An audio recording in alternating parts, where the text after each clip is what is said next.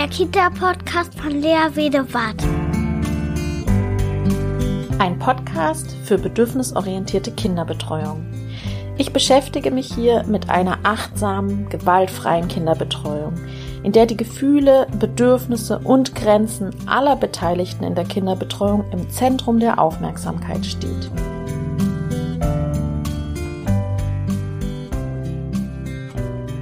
Hallo, ich begrüße euch zu einer neuen Folge des Kita-Podcasts. Heute habe ich wieder einen Interviewgast, nämlich die liebe Silke Zeyen. Und wir werden heute über das Thema sprechen, Hashtag Habitus. Die Haltung macht den Unterschied. Mit Silke möchte ich gern darüber sprechen, was macht denn genau da den Unterschied oder was ist denn Haltung überhaupt? Was ist denn die pädagogische Haltung? Und wie äußert die sich?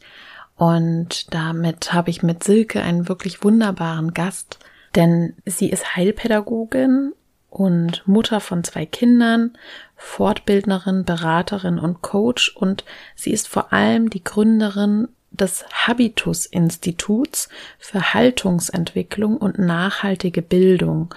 Und deswegen kennt sie sich ganz gut aus mit dem Thema Haltung. Sie hat auch schon in der Fachberatung viele Jahre gearbeitet, im Jugend Landesjugendamt, hat viele Kita-Träger betreut und pädagogische Fachkräfte weitergebildet. Das heißt, sie bringt jede Menge Erfahrungen mit und ich weiß, dass das Thema Haltung ihr wirklich eine Herzensangelegenheit ist. Und mir geht das genauso. Ich finde, die pädagogische Haltung ist das A und O ohne die pädagogische Haltung geht nichts. Also die Haltung macht den Unterschied. Darum soll es jetzt gehen. Und vorab sei schon mal gesagt, die Qualität ist nicht ganz so gut. Ich bitte euch, es mir nachzusehen. Wir hatten da ein bisschen technische Probleme. Ich hoffe, ihr könnt das trotzdem einigermaßen gut hören. Und es ist so, dass ich so viel mit Silke zu besprechen hatte, dass das ein riesenlanges Interview geworden ist. Und deswegen wurde das jetzt in zwei Episoden eingeteilt. Das heißt, wundert euch nicht, wenn das plötzlich so etwas abrupt abbricht. Aber ihr könnt dann sozusagen direkt in der nächsten Episode dann weiterhören. Ja, und jetzt wünsche ich euch viel Spaß. Hallo und herzlich willkommen zu unserem Podcast. Eine neue Episode ist wieder am Start und ich habe heute wieder einen wundervollen Gast zu Besuch, nämlich die Silke Zeyen. Und Silke, ich sag erstmal Hallo. Ja, hallo. Ich muss immer so dran denken, weil als ich die Facebook-Gruppe gegründet habe, äh, bedürfnisorientierte Kinderbetreuung, warst du sozusagen mit von Anfang an dabei und ich war so dankbar und so in dir schon gleich so eine Verbündete zu sehen. Und ich muss auch sagen, mit dir verbinde ich immer den Hashtag Habitus. Mhm. Ja, das freut mich. ja, genau. Und vielleicht erzählst du mal ganz kurz den Hörern, die äh, dich nicht kennen, wer du bist. Mhm. Also mein Name ist Silke Zein. Ich bin die Gründerin vom Institut Habitus.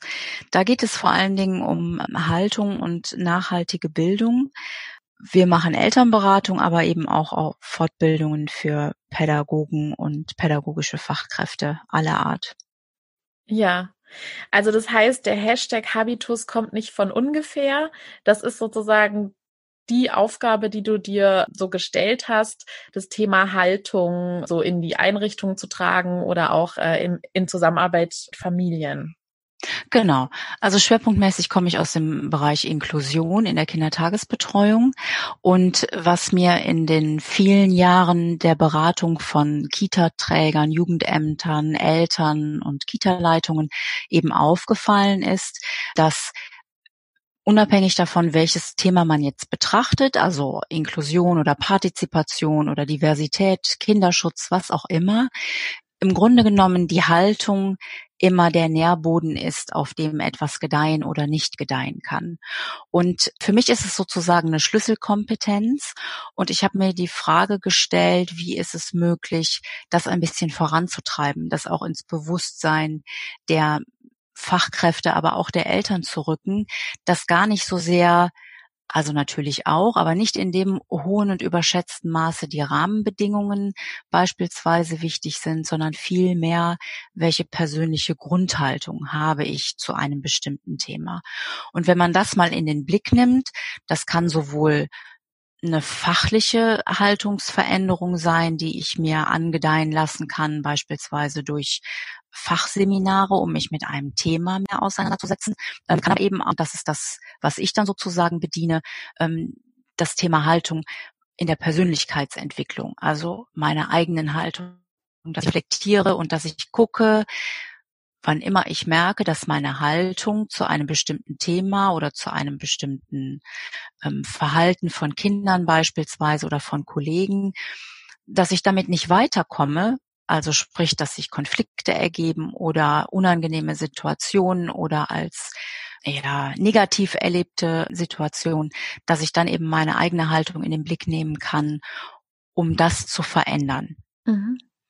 Und das ist sozusagen der Schwerpunkt. Also wenn es um Eltern geht, ist es sowas wie, wir haben jetzt ein Kind mit Behinderung. Das ist für viele Eltern erstmal ein Schock. Mhm. Ähm, und das ist sehr hilfreich, auch nochmal zu gucken, was habe ich, was, was ist denn meine Haltung zu diesem Kind, zu Behinderung insgesamt und so. Das ist also ein sehr vielschichtiges Thema und letztendlich kommt es aber immer wieder dahin zurück. Also ich würde so weit gehen zu sagen, die Haltung ist im Grunde genommen die Quintessenz von allem. Mhm. Also von eigener Resilienz, von Qualität, wie möchte ich sein, wer möchte ich sein, wie möchte ich arbeiten, wie möchte ich wahrgenommen werden. Genau. Ja, ja, und äh, da, damit sprichst du mir einfach aus der Seele, weil ich eben auch genau die gleiche Beobachtung gemacht habe. Darum soll es ja auch gehen. Unsere Meinung ist ja, die Haltung macht einfach den Unterschied. Ne? Und da kann man lernen, was man möchte, so ungefähr, äh, auch in der Fachausbildung und so weiter. Man kann lernen was über Bindung, man kann was lernen über Partizipation, man kann was lernen über äh, Bild vom Kind und so weiter. Und das spielt zwar schon auch immer mit rein und kann die Haltung verändern, aber wenn ich eine persönliche Haltung die irgendwie anders noch geprägt ist durch Familie oder durch sonstige Erfahrungen, auch Betreuungsbiografie, äh, die eigene, genau. dann kann teilweise Partizipation so oder so ausgelegt werden, oder? Genau. Ja, stimme ich dir absolut zu. Also wir sind uns ja eh, und deswegen bin ich auch auf dich aufmerksam geworden, weil schon dieses bedürfnisorientierte Kinderbetreuung, das war für mich so ein Leuchtturm in der Ferne auf hoher rauer See sozusagen, weil ich eben auch jetzt in dieser Corona-Diskussion sehr oft den Eindruck habe, es geht so, es geht um die pädagogischen Fachkräfte, es geht um die Rahmenbedingungen und so, aber was ist eigentlich mit den Kindern? Wie geht es eigentlich den Kindern damit, äh, wie diese Situation gerade ist, dass sie an der Tür abgegeben werden mit Mundschutz und so weiter? Also ich finde, dass wir viele hehre politische Ziele haben und viele Visionen haben, aber tatsächlich es oftmals einfach daran scheitert, wie es vor Ort von den einzelnen Persönlichkeiten eben umgesetzt wird und auch werden kann. Mhm. Und das muss man eben auch in den Blick nehmen und dafür sollte auch ein äh, sollten auch Ressourcen zur Verfügung gestellt werden, dass eben pädagogische Fachkräfte insbesondere sich auch persönlich weiterentwickeln, weil ne, so wie du es schon sagst, die persönliche Einstellung die persönliche Prägung in vielen Bereichen spielt natürlich in dem Fall in die Arbeit unbedingt mit ein mhm. und nimmt auch einen sehr großen Raum ein. Ja, ich habe mal eine WIF-Expertise gelesen und da steht das eben genau, ne? Also individuelle Erlebnisse und Erfahrungen, die prägen einfach die Haltung von Fachkräften und die eigene familiäre Situation, also Sozialisation und die eigene Betreuungsbiografie, aber auch gesellschaftliches und persönliches Bild von Familie, Kindheit, von, von Kindern an sich und eben das eigene professionelle Selbstverständnis. Also ganz viele Einflüsse, die in die pädagogische persönliche Haltung einfließen. Genau. Also ich glaube, so der Grundgedanke kann sein, dass jeder Mensch, und das ist vollkommen natürlich, immer aus seiner Perspektive erstmal herausblickt. Sein Erleben von Welt auf alle anderen Menschen auch überträgt. Also wenn ich eine Situation so oder so erlebe, dann ist für mich erstmal der logische Schluss, dass der andere das genauso erlebt mhm. oder das genauso wahrnimmt. Und wir merken aber im Alltag, das ist nicht so, weil sonst gäbe es nicht so viele Konflikte, Missverständnisse und so weiter.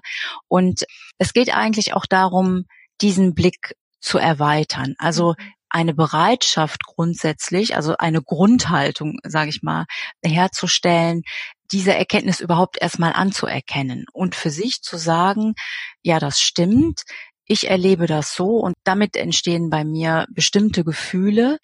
Es kann sein, aber dass jemand anders das anders empfindet. Mhm. Und dann gehe ich von mir eben aus, äh, und sage, lass uns in den Dialog treten und lass mich deine Welt erschließen. Also lass mich durch deine Augen das sehen. Also ich finde, das ist gerade auch bei Kindern mit Behinderungen sehr faszinierend. Äh, ich war da mal bei einer Veranstaltung, wo der Moderator durch eine Konterganschädigung eben ähm, ja keine Arme ausgebildet hat und der hat was erzählt, was mich sehr im Herzen berührt hat und auch nachhaltig geprägt hat tatsächlich. Er sagt, er war ein ganz normales Kind und seine Arme waren so, wie sie waren und damit ist er auch zurechtgekommen. Er hat sich halt immer irgendwelche Möglichkeiten gesucht, dann die Dinge trotzdem durchzusetzen, die er machen wollte. Das betraf auch das Malen und das Schreiben und so.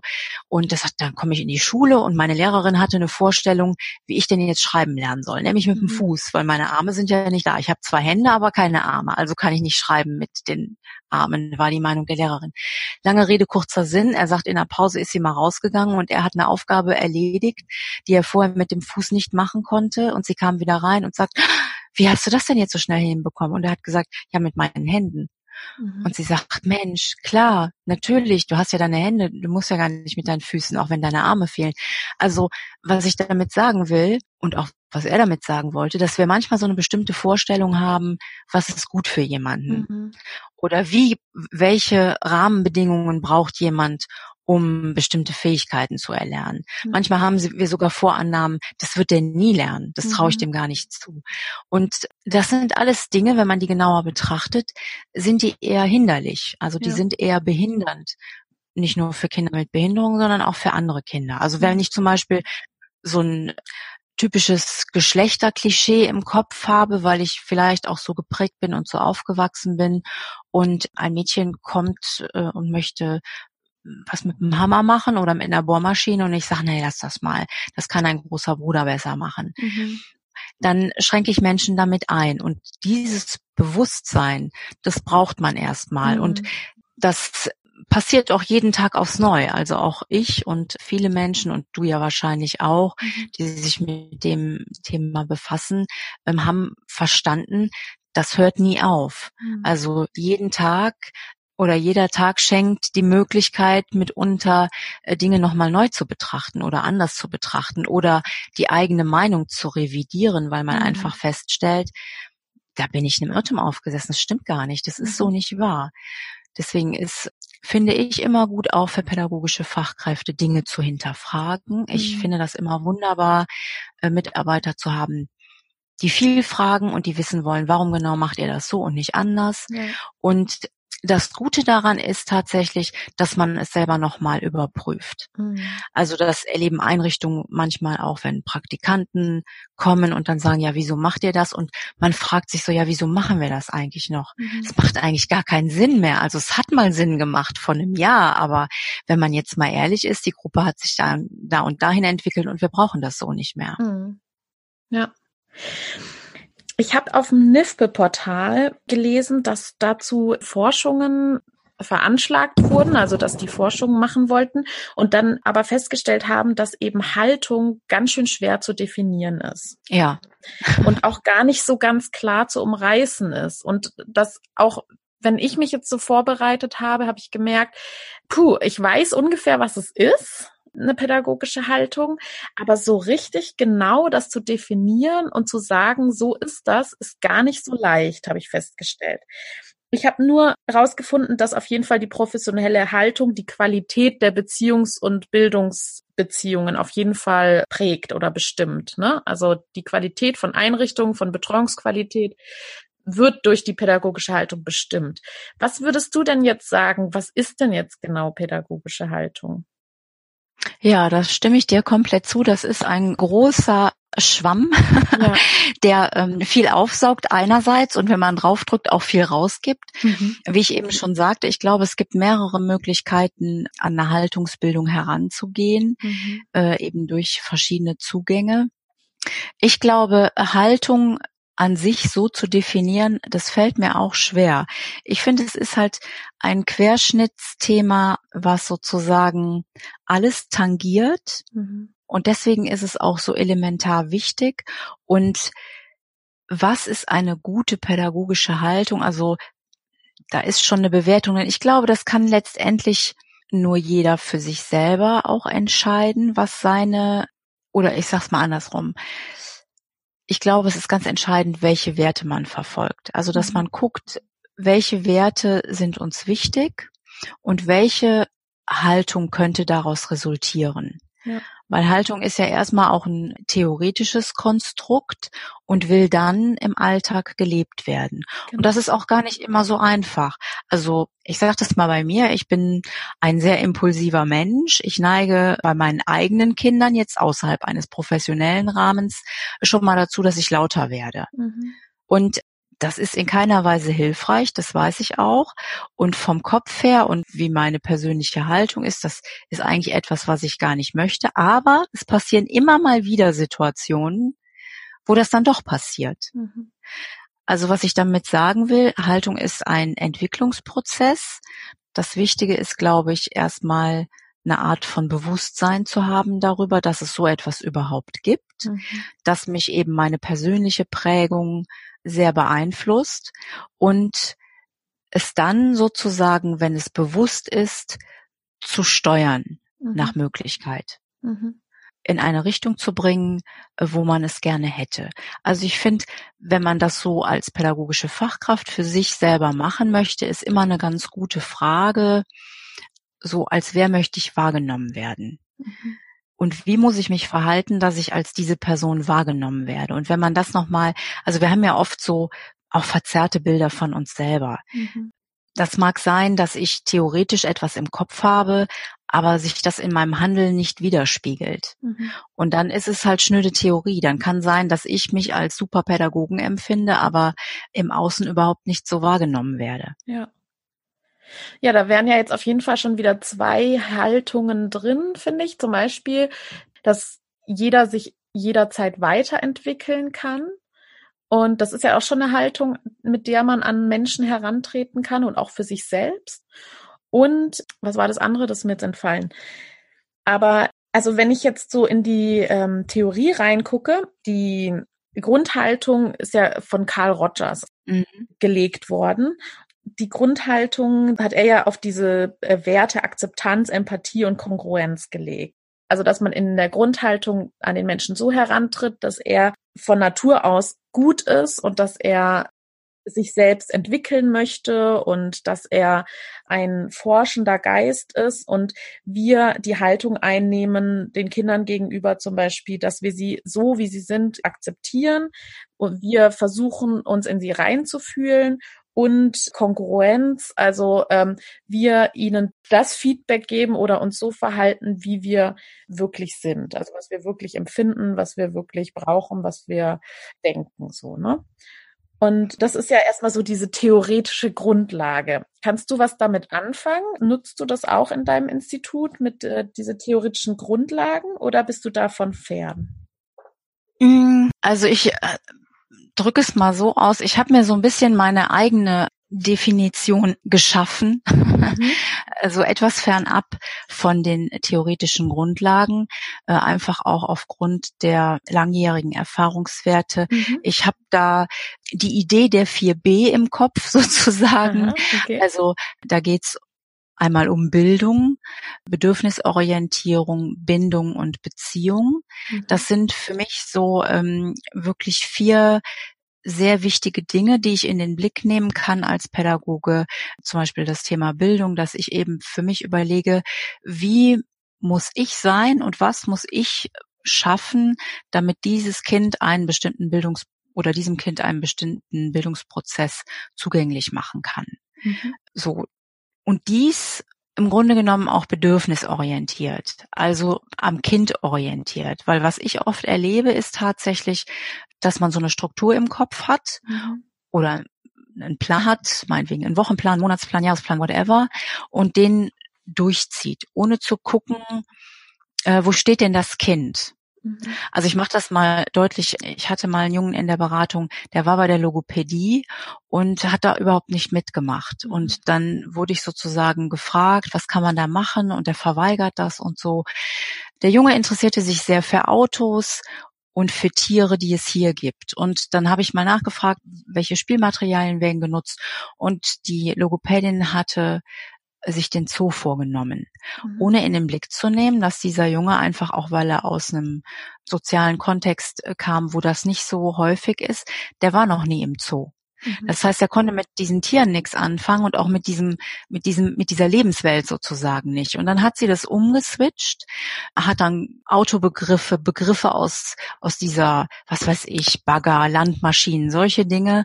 Und siehe da, hat er mitgemacht mhm. und unglaublich viel äh, Sprechfreude entwickelt. Was mhm. ich damit sagen will, ist, dass manchmal schon einfach ja, der Blick dahin gehen sollte, wie kann ich Bildung bedürfnisorientiert und am Kind orientiert? Wie kann ich die so gestalten, dass jedes Kind mit den Voraussetzungen, die es hat, diesen Bildungsprozess wahrnehmen kann? Mhm. Und, und in der Kita ist es oft so, so erlebe ich es zumindest, dass dann halt etwas vorgegeben wird und wie in der Schule auch und dann machen es alle mit und die einen können besser ausschneiden, die anderen weniger.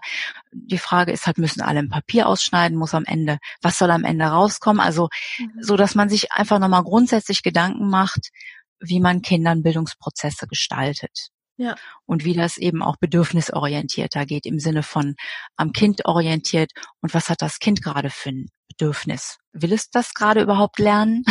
Ja. Oder hat es vielleicht gerade ganz andere Themen, die viel wichtiger sind? Also dass man eben da noch mal ein bisschen genauer hinguckt. Und was dazu einfach grundlegend ist, ist die Beziehung und die Bindung zu einem Kind. Weil ohne Bindung und Beziehung habe ich überhaupt keine Idee von dem Kind und kann das gar nicht äh, kreieren. Mhm.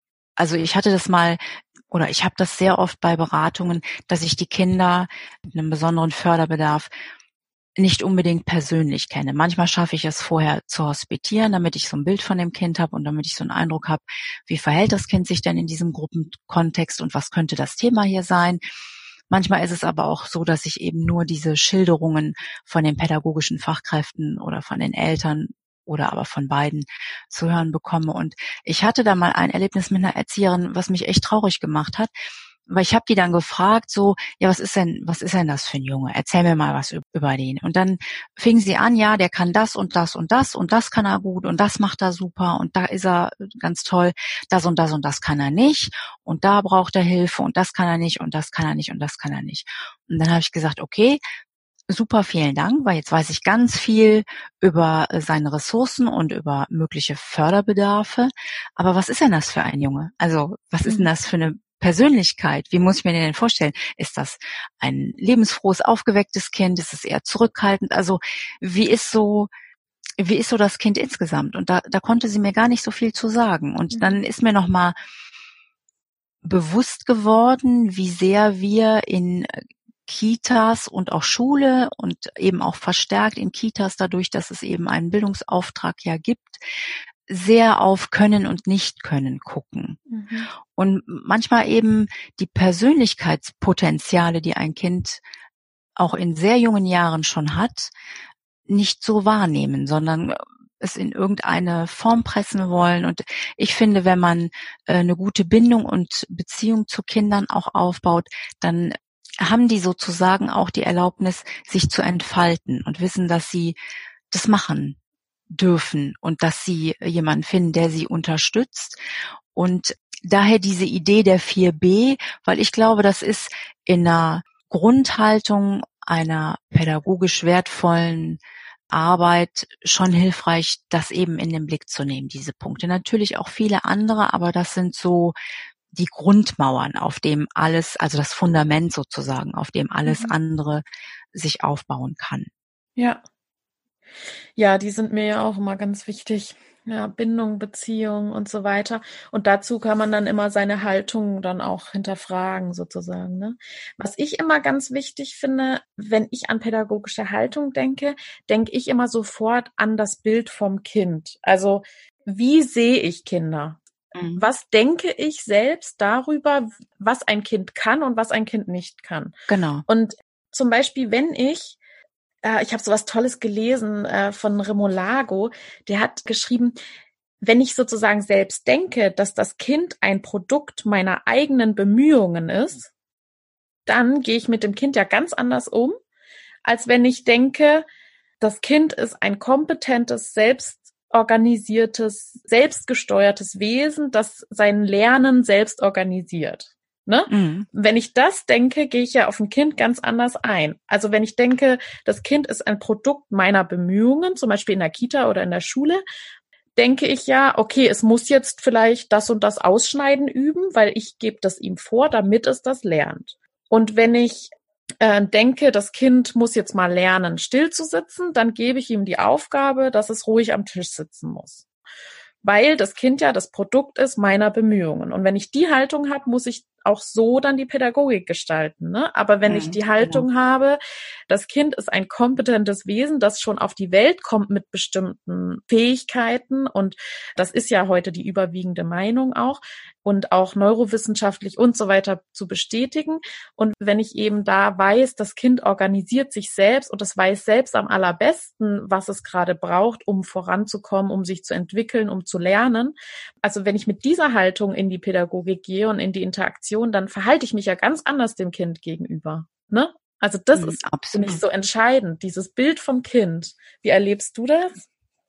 Ähm, da stimme ich absolut zu. Da gibt es auch zahlreiche Beispiele und die wird auch jeder für sich selber finden, dass natürlich der Blickwinkel mit der Vorannahme äh, einen Unterschied macht.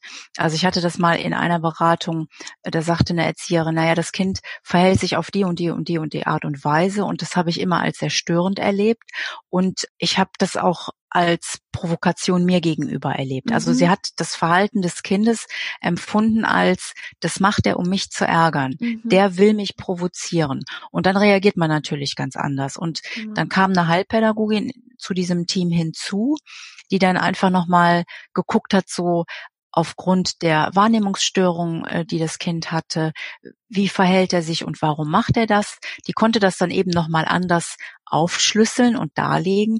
Und die Erzieherin sagt, das war so heilsam für mich, weil ich ja. endlich verstanden habe, das macht er gar nicht, um mich zu ärgern. Der kann mhm. gar nicht anders. Der, der muss das einfach machen. Und sie sagt, und seitdem ich das für mich so klar habe, dass er das nicht macht, um mich zu ärgern, kann ich wieder ganz anders mit dem umgehen. Ich bin wieder entspannter und gelassener. Und das ist da eben das, was ich meine, dass Haltung ein Schlüssel sein kann, der vor allen Dingen einem selber auch nützt. Ja. Also wenn ich mich an bestimmten Situationen aufreibe, das ist das, was ich eben eingangs meinte, dass eben diese Situationen eigentlich eine Einladung dazu sein können, zu gucken, okay, wenn ich das im Äußeren nicht ändern kann, mhm. was kann ich an mir oder in mir oder an meiner Einstellung oder an meiner Perspektive dazu, mhm. welche hilfreichere Haltung kann ich einnehmen? Ah ja, mhm. spannend. Bei Eltern ist es zum Beispiel so, das erlebe ich eben ganz oft. Die haben so eine Vorstellung, das haben alle Eltern unbewusst tatsächlich, ähm, wie, wie wird denn das, wenn das Kind da ist und wenn wir, wir eine Familie sind? Und ich hatte hm, einmal einen Vater in der Beratung, da war der Junge schon 15 und man merkte, dass der Vater einfach überhaupt nicht seinen Frieden damit gemacht hat, dass dieser Junge eine Behinderung hat mhm. und dass der bestimmte Berufe, die der Vater sich so vorgestellt hatte und an denen er so verzweifelt festhielt, dass er die nicht wahrnehmen kann. Mhm. Und was beim Kind passiert ist, es merkt natürlich auch, der hat eine bestimmte Erwartung an mich und die kann ich nicht erfüllen, weil ich nicht in Ordnung bin. So, und wenn man das nochmal dann auch mit den Eltern bespricht oder an der Stelle mit dem Vater und dem klar macht, das ist zwar gut gemeint, aber das, was bei deinem Kind ankommt, ist, dass es nicht genügt mhm. und dass es so, wie es ist, nicht ausreicht, damit du es vollends lieben kannst. Und das wollen Eltern ja nicht. Mhm. Eltern lieben ihre Kinder, unabhängig davon, ob sie die eigene Vorstellung erfüllen oder nicht. Und da macht's dann manchmal Klick und man versteht, es stimmt. Das mhm. ist eigentlich, ist es diese Vorstellung an irgendetwas, die mich daran hindert, es so zu nehmen, wie es ist mhm. und es einfach auch ein bisschen lockerer zu sehen. Wenn man das jetzt wieder im pädagogischen Alltag sieht, zum Beispiel beim Stuhlkreis. Es gibt unfassbar viele Pädagogen, die an diesem Morgenkreis festhalten. Warum auch immer. Das kann schön sein, muss es aber nicht.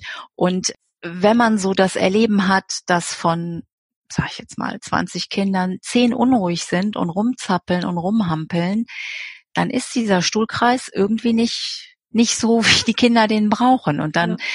Kann ich mich darüber ärgern und sagen, boah, die zehn, die schaffen es nicht mal fünf Minuten ruhig zu sitzen. Wie soll das in der Schule werden? Mhm.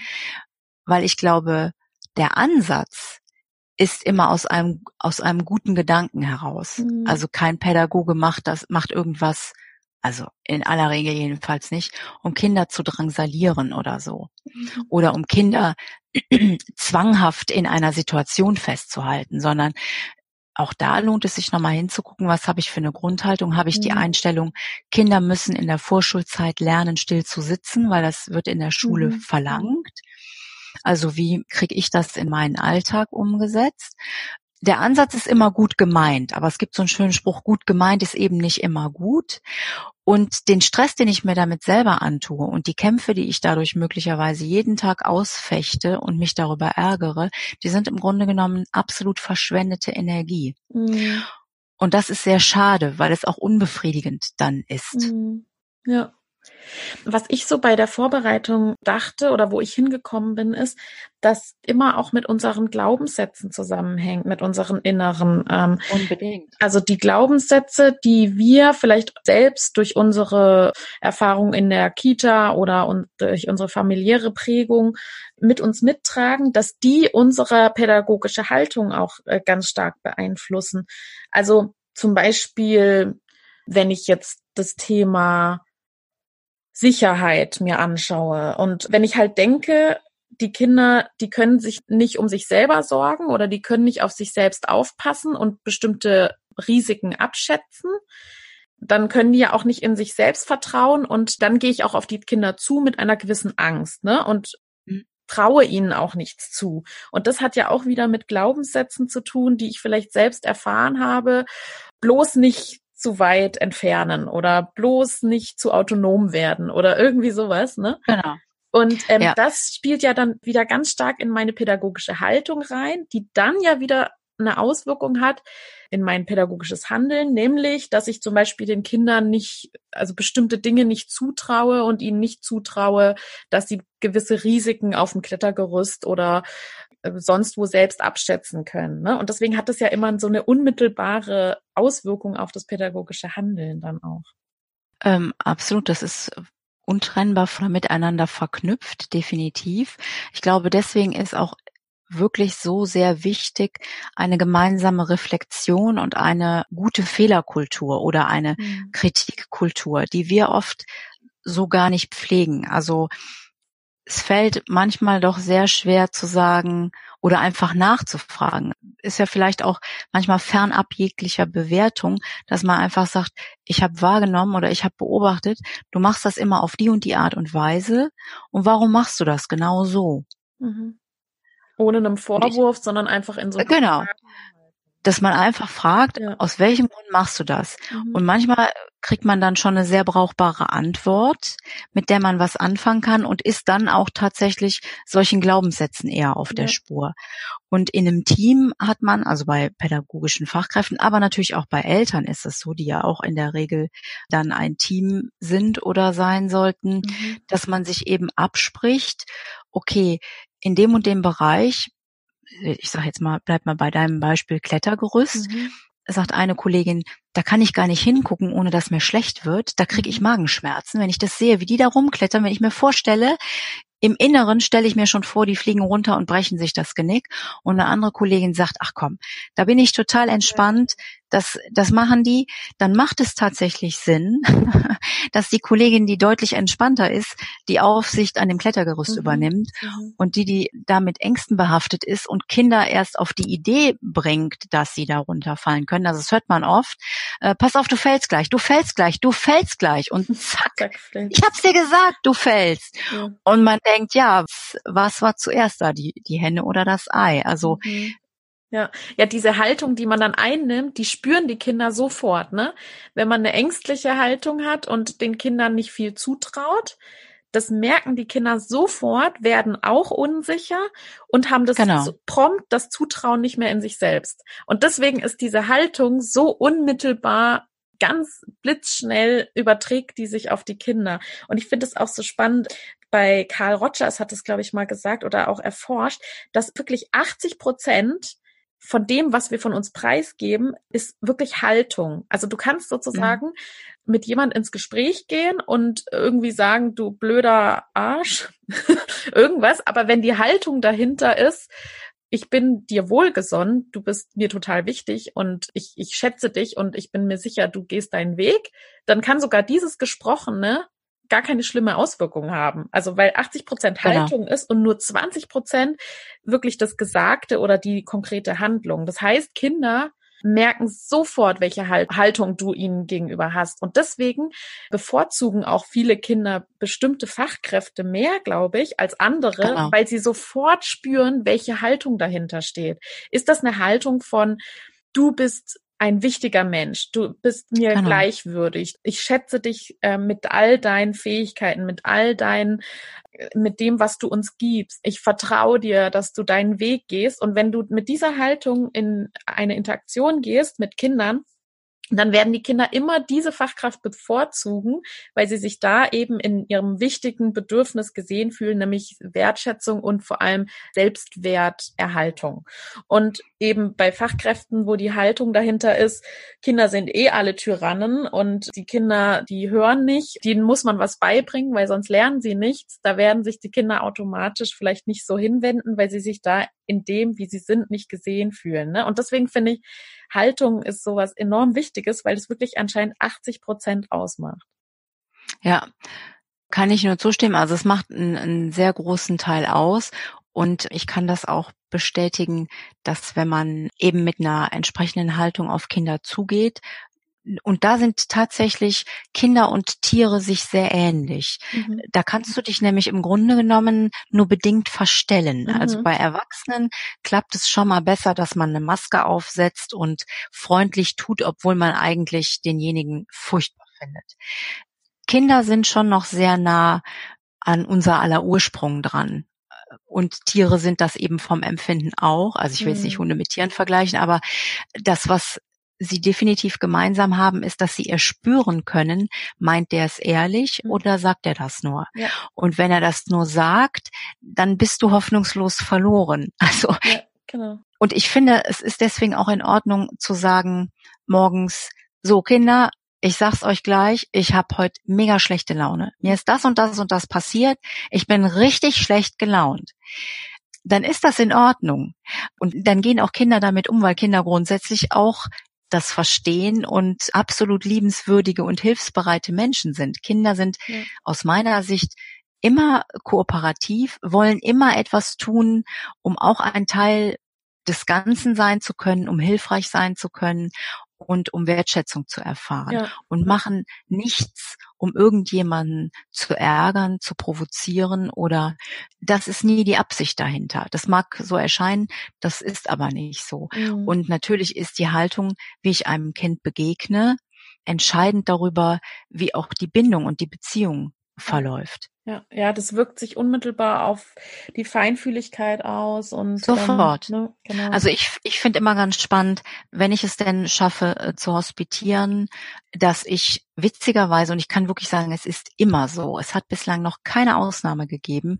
Ich die Rückmeldung bekomme, das Kind verhält sich jetzt auch ganz anders. Das ist sonst wirklich, es verhält das ist, weil du jetzt da bist, weil du vielleicht eine fremde Person bist, keine Ahnung, aber es verhält sich jetzt ganz anders. Mhm. Und ich bin mittlerweile einfach überzeugt davon, dass das Kind das Interesse genießt. Mhm. Da kommt jemand und ist wirklich interessiert. Mhm. Wer bist du denn, ja. du kleiner Mensch? ja. So. Genau, nur das. das aber, ne? ja. Genau, ja, nur, nur, das. das hilft so. schon. Mhm. Genau. Mhm. Diese Einstellung, ich freue mich, dass wir beide uns heute begegnen, dass wir ein bisschen Zeit zusammen haben. Was wollen wir machen? Ich bin neugierig auf dich. Lass mich teilhaben. Wer bist du? Was, ja. was treibt dich an? Was treibt dich um? So. Ja, ja.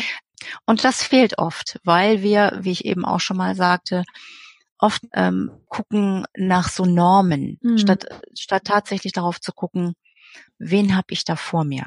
Ja. Also wir haben uns ja auch schon mal drüber unterhalten. Ne? Das hat man ja ganz oft bei so sehr willensstarken Kindern. Mhm. Das ist sehr anstrengend. Also man muss eben gucken, was was möchte ich einem Kind mit auf den Weg geben, auch von meinen Werten, welche Werte sind mir wichtig. Ja. Und darüber muss ich mir aber auch im Vorfeld in irgendeiner Weise klar sein. Ja, ja. Ja, ich finde das auch wirklich ganz wichtig, so das, was du gerade gesagt hast, auch, also in meine Haltung einzubauen, dieses ressourcenorientierte, also dass ich mir Gedanken mache, wie möchte ich auf Kinder zugehen? Möchte ich, möchte ich nach den Defiziten suchen oder möchte ich gucken, was sind da die Potenziale? Und diese forschende Haltung einzunehmen, diese, dieses echte Interesse, ne? Und demjenigen gleichwürdig zu begegnen. Und das merken Kinder, glaube ich, auch sofort, ob man sich wirklich für sie interessiert und wirklich für ihr Lerninteresse zum Beispiel interessiert oder ob man gar nicht bei ihnen ist und eigentlich schon eine vorgefertigte Meinung hat oder irgendwas, was gelernt werden soll.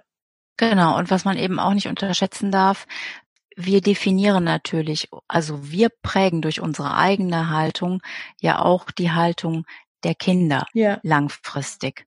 Und auch das ist etwas, wo ich denke, das wird manchmal so ein bisschen aus dem Blick genommen. Also ich finde zum Beispiel, das hatte ich mal bei einer Veranstaltung, da ging es um das Thema Bildungsdokumentation, Ressourcen bei Fachkräften, wer kann was. Mhm. So ein Beispiel, was ist, wenn eine Spinne im Gruppenraum auftaucht? Mhm. Eine riesige Spinne. Dann gibt es viele, es sind ja vornehmlich auch tatsächlich weibliche pädagogische Fachkräfte, die schon bei der Vorstellung komplett, mhm. komplett ausrasten. Und ich denke, es ist wirklich gut, das in den Blick zu nehmen, weil ich mich fragen muss, möchte ich, dass ein Kind diese Haltung übernimmt? Mhm. Oder muss ich mich mit meinen eigenen Bewertungen da mal ein Stück zurücknehmen und vielleicht einen Kollegen hinzuziehen, der damit entspannter umgeht und der diese ähm, Situation so nutzen kann, dass er sagt, ui, lass uns mal ein Glas drüber stülpen und jetzt gucken wir uns die mal genauer an. Oh, schau mal hier, die hat acht Beine und da sind Haare dran. Unglaublich. Mhm. Und guck mal, was die, also dass man diese Lebenssituation dazu nutzt, um auch Kindern in dem Fall eine Spinne, ein Lebewesen nahezubringen, wo sie sonst vielleicht zu Hause auch kaum Gelegenheit dazu haben und ihnen eine Lernmöglichkeit in die Richtung zu eröffnen oder gehe ich hin und sage im schlimmsten Fall noch, ich brauche irgendwas, um sie totzuschlagen vor den Augen der Kinder. So ja. würde ich als Mutter komplett ausrasten, würde das passieren. Ich weiß aber in der gelebten Praxis, es gibt tausende solcher kleiner Beispiele.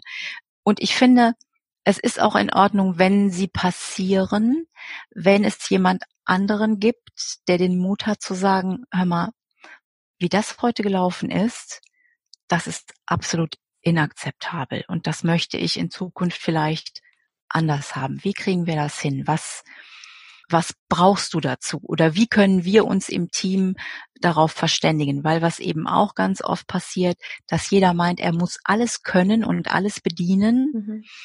So viele Ressourcen hat aber niemand. Und jeder hat eben bestimmte Schwerpunkte und auch da finde ich, macht es Sinn, nochmal zu gucken, wie ist denn meine Haltung? Ist es in Ordnung, wenn ich sage, okay, Kollege XY hat wirklich ein Ekel, wenn er eine mhm. Stinkerwindel machen muss.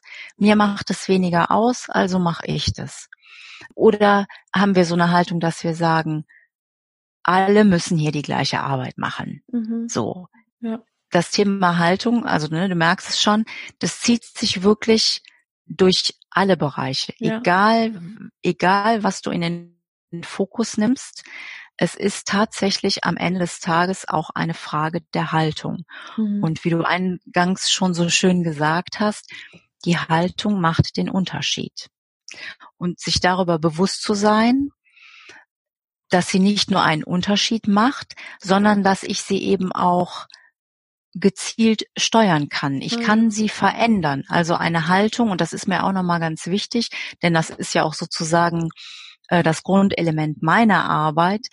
Eine Haltung ist veränderbar. Die ist nicht ähm, statisch festgelegt. Das heißt nicht, nur weil jemand vor 20 Jahren die und die Haltung eingenommen hat, heißt das nicht, dass er 20 Jahre später das noch genauso sieht, ja. sondern dass man auch selber für sich die Erlaubnis hat, ich darf mich verändern und bei manchen Punkten macht es auch Sinn, dass mhm. ich das tue, weil wenn es nicht hilfreich ist äh, für den Gesamtprozess, dann macht es schon Sinn zu gucken, was braucht es, damit ich das hilfreicher gestalten kann. Und das ist in der Regel eine Veränderung der Haltung. Ja.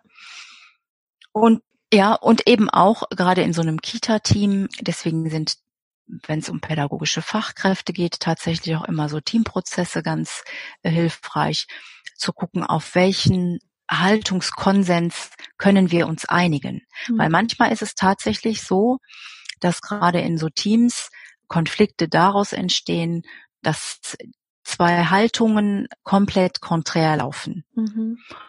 Gut, man kann sagen, wir entscheiden das demokratisch, drei sind dafür, einer dagegen. Äh, man kann aber auch gucken, okay, wo können wir uns annähern? Auf eine Grundhaltung, die wir hier in der Einrichtung vertreten, mit der wir alle gut leben können, ohne dass unser eigener dabei empfundener Wert angekratzt oder zerbrochen wird, weil Menschen agieren immer aus ihren eigenen Werten heraus. Mhm. Wenn jemandem Ehrlichkeit sehr wichtig ist, dann wird der kaum ständig irgendwelche Notlügen benutzen. Also ne, es ist im Grunde genommen fängt bei einem selber an tatsächlich und im schönsten Fall betrifft es ein ganzes Team oder auch ein Träger, äh, der sagt, okay, wir haben bestimmte Grundwerte und die wollen wir auch, dass sie sich in der Haltung dem Kind gegenüber in unserer Einrichtung widerspiegeln. Und was braucht es, um dieses Ergebnis zu erreichen? Also wo genau sind die Stellschrauben, um das zu tun?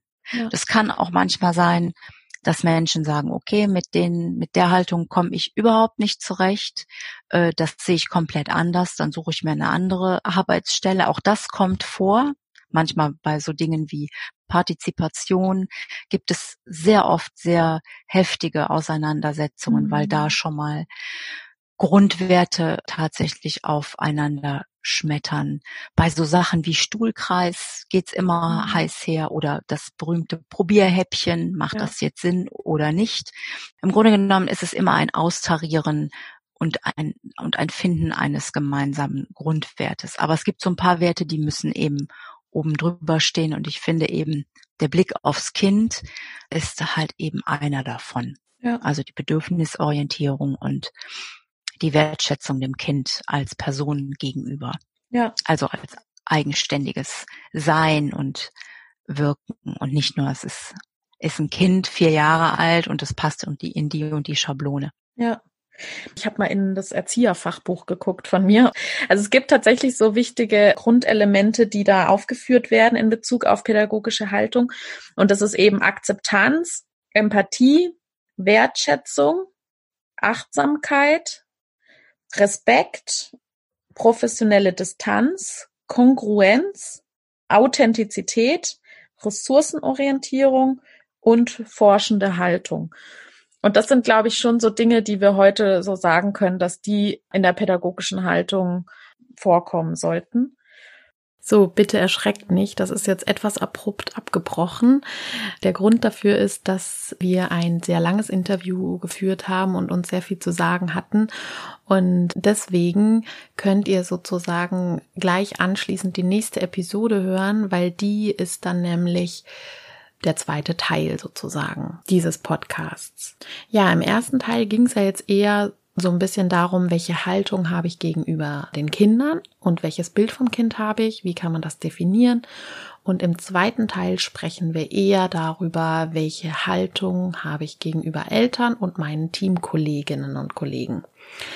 Hört doch direkt da auch rein. Viel Spaß dabei. Die Kontaktdaten von Silke findet ihr dann in den Show Notes. Ja, kommt vorbei auf meinem Blog www.bedürfnisorientierte-kinderbetreuung.de oder in der Facebook-Gruppe Bedürfnisorientierte Kinderbetreuung oder auch auf Instagram bo.kinderbetreuung. Und dann bis zum nächsten Mal, eure Lea.